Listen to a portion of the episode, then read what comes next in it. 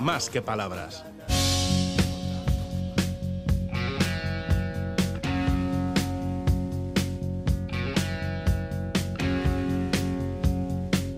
LSD.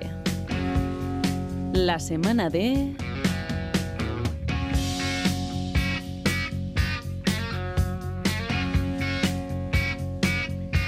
10 y 38 minutos, la semana de topar precios de los alimentos básicos. Pero antes decir que en la A8, en Galdaca o dirección Bilbao, hay una autocaravana averiada que obstaculiza parcialmente un carril. Precaución especial, por tanto, en esa zona. Ander Iribar, ¿qué tal estamos? Muy bien, Almudeno, ¿qué tal? bueno, todo esto de Almudeno viene de la broma interna de que cuando yo sustituyo a Almudena o cuando lo sustituye él, pues nos convertimos en, en Almudeno. Una tontería como otra cualquiera, pero. Almudeno Cachas, mítico. Eso es. Almudeno Cachas, además, es un oyente que solía firmar así y que nos ha inspirado el, nombrecito, ¿verdad? Bueno, pues eh, qué semanita, ¿no? Eh, semana sí, semana también, mes también, en fin, está siendo una auténtica locura. Y, en fin, pues eh, como tú has dicho, el miércoles que viene eh, Carrefour va a lanzar al mercado francés la cesta de la compra ya con 200 productos saludables, frescos, de sus propias marcas, de Carrefour y de Simply, por debajo de 2 euros. Esta es la respuesta al anuncio que el pasado lunes se conoció por parte del gobierno presidido por Macron y estamos en esa semana en la que se habla de topar precios de los alimentos básicos, algo que, como digo, ya este próximo miércoles va a ser una realidad, por ejemplo, aquí cerquita en Iparralde. Vamos a intentar explicar mm, todo lo que rodea esta iniciativa que no se va a corresponder en, en Egualde, con un experto en la materia y además un buen conocido de, esta sintonía, de la sintonía de Radio Euskadi. Así que si te parece, ¿Te atreves a venir conmigo con un carro por el supermercado o te da un poquito de terror? Nah, me voy, me voy contigo donde quieras. No da miedo.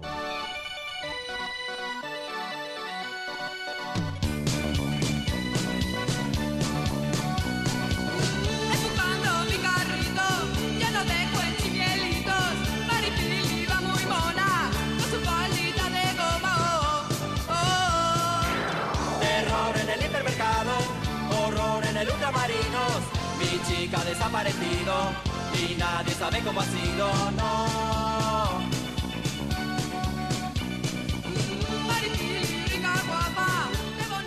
En fin, esto después de Ciclos y Turgay, vamos, eh, una minucia, ¿no? bueno, hay sitio para todo. Bien. Pues vamos a charlar con Agustín Marcay, economista, abogado y expresidente de Eroski. Agustín, Egunon, muy buenos días. Egunon, muy buenos días. Bueno, oxigenado a tope, ¿ya has eh, subido a Ludalights o qué? Sí, he subido y bajado. Qué envidia, qué envidia. Oye, Agustín, dinos, para toda la gente que ahora mismo nos está escuchando, muchos de ellos además, igual incluso ahora desayunando o almorzando, eh, eh, ¿qué contiene una cesta básica de, alimentos? Bueno, eh, cada uno haría su propia lista. tiene mucho, está muy condicionado por factores culturales. Mm. Una lista italiana tiene mucha pasta y una lista pues alemana pues no tiene tanta pasta. Igual tiene algo más de chucrut que la que la italiana. Eh, no hay una lista oficial. Eh, pero bueno eh, dentro de cada cultura alimentaria lo que sí suele haber en esas listas es algunas algunas cosas en común. Y es que siempre se, hace una lista de productos saludables eh, para la alimentación saludable. Entonces, eh, se suele recoger la pirámide alimentaria que se suele usar de guía para la nutrición saludable, es la que suele inspirar a esto. Es decir, empieza por las frutas y verduras en la base de la pirámide, sigue cereales, pues el pan, la pasta, eh, patatas, luego proteínas, preferentemente vegetales y animales, eh, pues huevo, leche, lácteos están entre esas, entre esas proteínas, además del pescado y de la, y de la carne. Y también platos preparados, eh, porque en algunos casos pues son, eh, son tan saludables como, como las materias primas, como el tomate envasado o cremas de verduras, siempre que sean pues eso, bajos en sal y demás. También, pues cosas que no están, eh, que no son un plato, como, pero sirven para hacerlos, como cebolla o aceite. Hay, eh, esa, eso es lo que eh, contiene una cesta de alimentación básica y además en una cesta de compra básica también entran productos de higiene o de limpieza también esenciales. Casi y ya lo siento, pero en esas cestas eh, básicas no suele haber ni la cervecita, ni, ni la botella de vino, eh, ni productos eh, procesados. Por eso, por eso, por eso le estoy viendo ahí en la esquina del súper a, a Roberto Mosso con el carro que le va a dar, le va a dar un, un ataque. Me, me está haciendo un gesto diciendo, no puedo más. Es que eh, esto es una joyería, no es un supermercado, ¿no? Roberto? ¿Qué precios? ¿Qué pasa? Es que Y si fueran joyas, Buah, pero, pero Agustín, ¿topar precios reduce la inflación o no deja de ser esto un, un gesto? Macron ha jugado un poquito a los gestos y a la política, ¿no? Eh, sí, tiene mucho de gesto, porque eh, en, Francia ya se ha ensayado esto en épocas pasadas, eh, nunca ha dado resultado. Eh, y, bueno, en esta ocasión lo que han hecho es, se han adherido media docena de, empresas de distribución. En Francia la distribución de alimentos está bastante más concentrada que en España y media docena pues ya agrupan casi toda la, la distribución. No se ha sumado el, mayor, el Leclerc no se ha sumado a ese acuerdo, eh, pero los demás sí, pero cada uno eh, ha hecho pues una propuesta según lo que cada uno pueda hacer. No han hecho una única propuesta, no han topado todos los precios. Alguno ha dicho que va a ofrecer productos a menos de un euro, alguno ha dicho que a menos de dos, alguno ha dicho que va a congelar precios durante tres meses. Esto de congelar precios durante tres meses es una, una, propuesta difícil de llevar a cabo cuando hay una inflación como la que hay. En Francia, además, por ley, eh, un distribuidor está obligado a poner un margen mínimo del 10% en el producto que compra.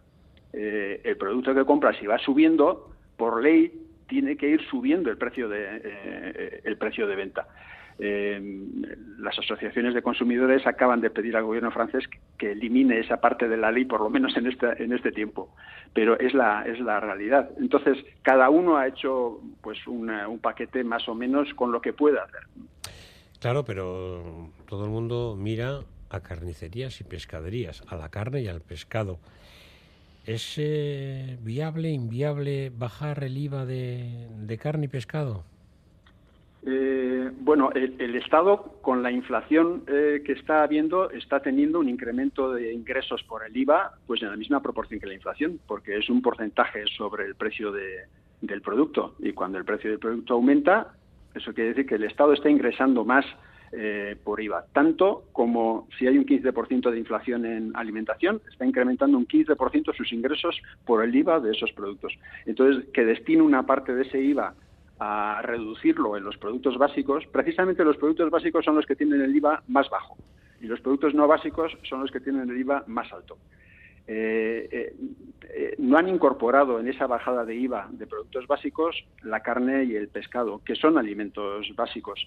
Pero es que el esfuerzo presupuestario que supone es mucho más alto que el esfuerzo presupuestario que han asumido con la bajada del IVA de enero. El esfuerzo de enero viene a costar a las arcas del Estado unos 700 millones de euros. Eh, si lo aplicaran a la carne y al pescado, el esfuerzo sería muchísimo más alto, porque el IVA de partida de la carne y el pescado es más alto que el de otros productos básicos, es del 10%, es, es el tipo reducido que dicen, pero no el super reducido. Eh, y significaría además que eh, dentro de la carne y el pescado hay carne básica y carne que no lo es. Es decir, estaría subvencionándose también el consumo del solomillo en carne o el consumo del marisco en, en pesca.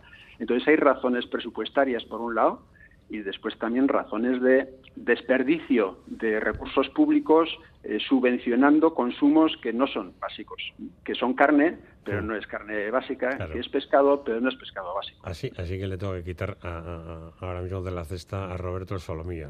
Todavía me partes tonto. Vaya, el vaya. solomillo vaya, está muy caro, Roberto. Vaya, que no, no tienes otra cosa que quitar. Luego te reviso la cesta.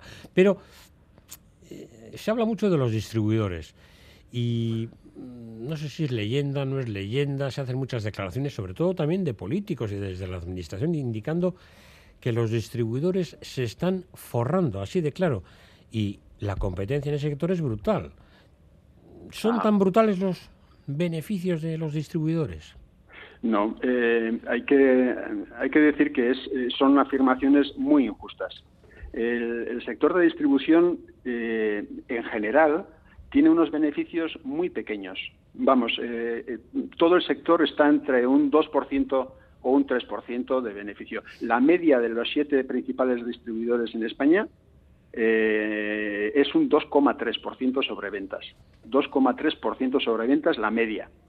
Eso quiere decir que si la inflación es el 15% de la de alimentación, es el 15%, y se quiere hacer frente a esa inflación con los beneficios de las distribuidoras, solo se podría reducir del 15 en dos puntos y las em, distribuidoras empezarían a perder, con lo cual tendríamos otro problema y es a ver si conseguimos tener eh, tiendas, eh, tiendas abiertas. Es decir, la inflación no se puede parar en un eslabón, no en el distribuidor, en ningún eslabón anterior se puede parar. Y toda la cadena, es decir, no solamente los distribuidores, también los eh, proveedores de los distribuidores y los proveedores de los proveedores, en este tiempo han reducido notablemente sus márgenes. Eh, esto hay estadísticas eh, tanto en España como en Francia que son muy parecidas que demuestran esto. Todo el sector ha, ha estrechado sus márgenes y más en los productos básicos. Claro, estás tocando un, asunto muy interesante para hacerte una doble pregunta. El de los hábitos de los consumidores, si están cambiando o no, y luego también el de los perjudicados de todo esto. Hablas de cerrar tiendas.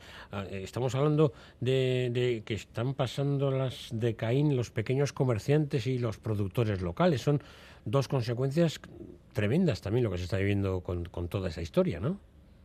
Sí, así es. Eh, de esta, eh, de, la inflación, los más perjudicados de la subida de la inflación son los eh, consumidores que tienen más apuros para llegar a final de mes. El consumo de alimentación representaba hace 50 años. yo ya estaba pateando por, por, las calles en ese, en ese tiempo. la mitad de los ingresos de las familias se dedicaba a comprar alimentación. Ahora eh, la media es de uno de cada ocho euros se dedica a alimentación. Ha cambiado un poquito. ¿eh? Entonces, cuando subía el pan, era una noticia de primera plana. Hoy, cuando sube el pan, pues es menos inquietante, porque eh, en comparación con nuestra capacidad de renta, ha bajado tanto su peso que nos permitimos pues comprar pan de semillas y pan con pasas y no el pan básico que también sigue estando pero hoy eh, afecta menos. Pero estas medias ya sabes que no, no explican toda la realidad. Y hay un porcentaje de, familias pues hay un 20% de, de personas en riesgo de pobreza aquí en Euskadi. Pues ese 20% está comprando ya alimentos básicos que han subido más que los no básicos, porque los alimentos básicos son prácticamente los más directamente afectados por todas las subidas de costos. Y claro, esas familias son las más afectadas. Pero por otra parte, los otros más afectados son los proveedores eh, locales, los productores locales, que justo sus productos no suelen ser los más bajos de precio. Suelen estar en niveles medios, altos de precio, porque aportan otra calidad aportan una calidad de sostenibilidad, aportan una calidad eh, gustativa y adaptación al producto local. Eh, y claro, ese desplazamiento hacia productos más baratos, pues deja en primer lugar fuera a los productos locales. y en pues cuanto a comercios, pues eh, sí, hay, hay, comercios más afectados que otros, pero los comercios pequeños de ahora son comercios muy distintos de los comercios pequeños de antaño. Los comercios pequeños de ahora, eh, los que sobreviven, sobreviven porque tienen, pues eso, un horario diferente, una ubicación perfecta, y esas son cosas poco, eh, eh, poco afectables porque una tienda más grande baje sus, sus precios o no. Pues mira, nos están asando a, mensajes, a, preguntas para ti, Agustín, los oyentes a través de redes sociales y sobre todo del, del WhatsApp. Y dicen, entonces, si hay tanto damnificado, ¿quién se lo está llevando crudo? ¿Quién está siendo el, el beneficiado de toda esta cadena? Si sufre el productor, más el productor local, si está sufriendo el distribuidor, si sufre también el consumidor, pero ¿quién está haciendo el agosto en invierno? Pues eh, nadie, en los productos mm. básicos nadie. Eh, hay también bastante información sobre esta materia. ¿eh? Mm. Los gobiernos eh, publican este tipo de informaciones. Es decir, es, eh, eh, quien quiera saberlo no tiene más que no tiene más que buscarlo porque es muy fácil de encontrar. Los productos básicos en todos los eslabones, empezando por el primero, el del, agricultor o el ganadero, todos los eslabones tienen niveles de, beneficios muy bajos, muy bajos, eh, que ponen en cuestión hasta la continuidad del negocio. Y esto, los que hemos estudiado empresariales o económicas, eh, cuando hablábamos de las condiciones de competencia perfecta, eh, ocurre esto. Y es que en los productos alimentarios básicos estamos hablando de condiciones de competencia casi perfectas, es decir, miles de productores y miles de, eh, empresas en el medio. Es decir, hay 30.000 empresas, industrias alimentarias que compran al sector primario de cada, de cada 30.000 mil de ellas solo tienen más de 50 eh, trabajadores. Es decir, la competencia en, esos eslabones de la, de la, cadena es enorme. Y en la distribución la competencia también es muy alta. Es más alta en España que en otros países europeos porque está menos concentrada, pero es que los clientes tienen a su alcance muy fácilmente varios supermercados. La media es que los clientes vayan cada mes a entre dos y tres establecimientos. Por lo tanto, la vigilancia de precios, calidades entre uno y otro son altísimas. Quien se despiste de eso sale expulsado del mercado. En fin, y lo que parece claro es que a medio corto eh, plazo no, esto no va a mejorar. Tenemos también, evidentemente, que es muy importante y que es clave en todo esto el, eh, conflicto militar en, en, Ucrania, pero, pero la inflación sigue y va a seguir subiendo. Ahora está en un 6,1%, la subyacente está en el 7,75%, esta recordemos que excluye energía y alimentos frescos. En fin, no sé, eh, no te quiero poner ahí como el pitoniso pito con una...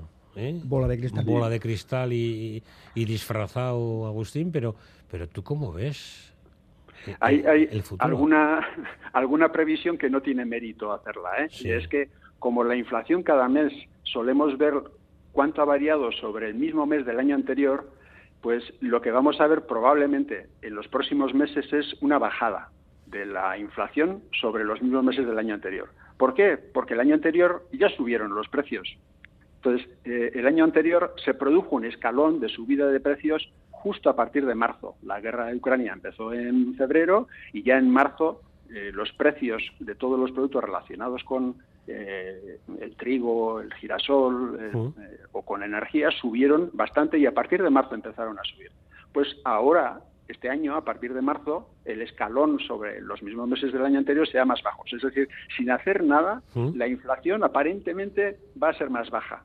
Pero eso es, una, eh, eso es una ilusión, los precios no van a bajar. Lo que va a bajar es el ritmo de subida de los precios, pero no los precios. Los precios van a mantenerse sobre la situación anterior. Pero además, el año pasado no fue solo la guerra de Ucrania la que ocasionó, pues a través del petróleo, a través del gas o a través de girasol y, del trigo, un incremento de precios. Es que luego la campaña de cosechas del año fue muy mala. La sequía el año pasado redujo las cosechas de casi todos los, eh, productos eh, que van en, secano. Eh, el aceite de oliva subió un montón, pero, pero otros también. Esto, de todos modos, independientemente de lo que ocurra con la guerra de Ucrania, eh, el efecto de la retirada del mercado de, grano, que encareció piensos, encareció el pan, encareció un montón de cosas, esto tenderá a resolverse porque los, eh, los agricultores cada año deciden qué sembrar. Y cuando ven que el precio del girasol ha subido, pues sembrarán girasol. A menos que haya una sequía, el precio del girasol bajará porque es lo que ocurre en situaciones de competencia casi perfecta. Cuando el precio sube, eh, aumenta la, producción. Y cuando el precio baja, pues se reduce la, producción. Es decir, ese efecto eh, a medio plazo no va a ser de, inflación. Pero a largo plazo hay un efecto que todavía no estamos viendo y es la transformación de la alimentación. La alimentación va transformándose hacia una alimentación más saludable y más sostenible más, eh, eh, más sostenible medioambientalmente. Esto viene impulsado por la, por la sociedad y por las leyes europeas que se están trasladando ya a, los comportamientos de cada uno de los países. Esta producción es más saludable, más sostenible y más cara. Claro. Y más cara. Y la iremos, eh, iremos teniendo una inflación eh, importante debida a esa transformación. Eh, eh, siento ser pesimista, pero no pensemos que vamos a hacer esta transformación ni en la vía de la energía ni en la vía de la alimentación sin pagar por ello. Vamos a tener que pagar esa transformación. Bueno, ¿qué, quieres que te digamos? Que pases un buen domingo. La verdad es que son muchísimos los mensajes que ha provocado lógicamente este tema, eh, de todo. Me alegra escucharos, pero ¿quién ha causado todo esto? Eh, si yo recibo en casa directamente del productor de Valencia naranjas a 1,45 portes incluidos, el margen de fruterías que venden desde 1,98 para arriba es muy considerable. ¿Quién se queda con la enorme diferencia? Hay muchas, muchas, muchas preguntas en este, en este sentido. Esta es una cuestión muy, eh, muy recurrente. Claro. Eh, eh la media de, la proporción entre el precio de venta al cliente final en una tienda y el precio de origen de todos los productos así metidos en una, en una única cesta es cuatro veces. Es cuatro veces de forma eh, estable. Se publica mensualmente esta, esta tabla con cada uno de los productos. Lleva publicándose unos 20 años. Es estable estable a la baja, es decir, va cada vez es un poquito eh, menor la proporción. Quiere decir que cada vez se acerca más el precio de venta al precio de compra, pero muy poquito. En un tiempo, en estos 20 años, en los que la distribución ha ido aumentando su peso. Eh, en fin, que no es una cuestión dependiente, que dependa de la distribución, depende de los escalones. Ningún producto llega tal como se cosecha al, cliente. Siempre tiene en medio, pues eso, 30.000 empresas que trabajan en ello. Pues te tenemos que agradecer, Agustín, que hayas hecho una paradita en tus colaboraciones con Boulevard para estar con más que palabras y te deseamos eso, un feliz domingo. ¿eh? Muchas gracias. No gastes mucho en el súper, ¿eh? bueno. Bueno, un saludo. Es que recasco verte. Y lo mismo agradecemos la presencia, la incomparable presencia de Ander Iribar aquí con nosotros. No te olvides que mañana sale la cesta que enamora de Eroski. Devuélveme el solomillo, por favor. ¿Sí? Sí. ¿Te la vas a...? Me lo voy a meter entre pecho y espalda. Que te si no te importa. Que te van a crujir, ¿eh? es igual, somos casi de Bilbao. Venga. Agur. Más que palabras. Cuando pueda entrar a comprar y fuera la canción de la nueva religión.